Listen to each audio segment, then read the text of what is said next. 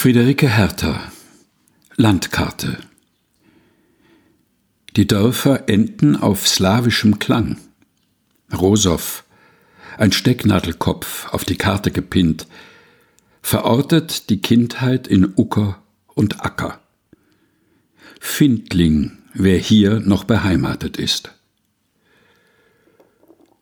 Friederike Hertha Landkarte, gelesen von Helga Heinold. Aus dem Buch Im Zugwind flüchtender Tage, erschienen im Afeier Verlag.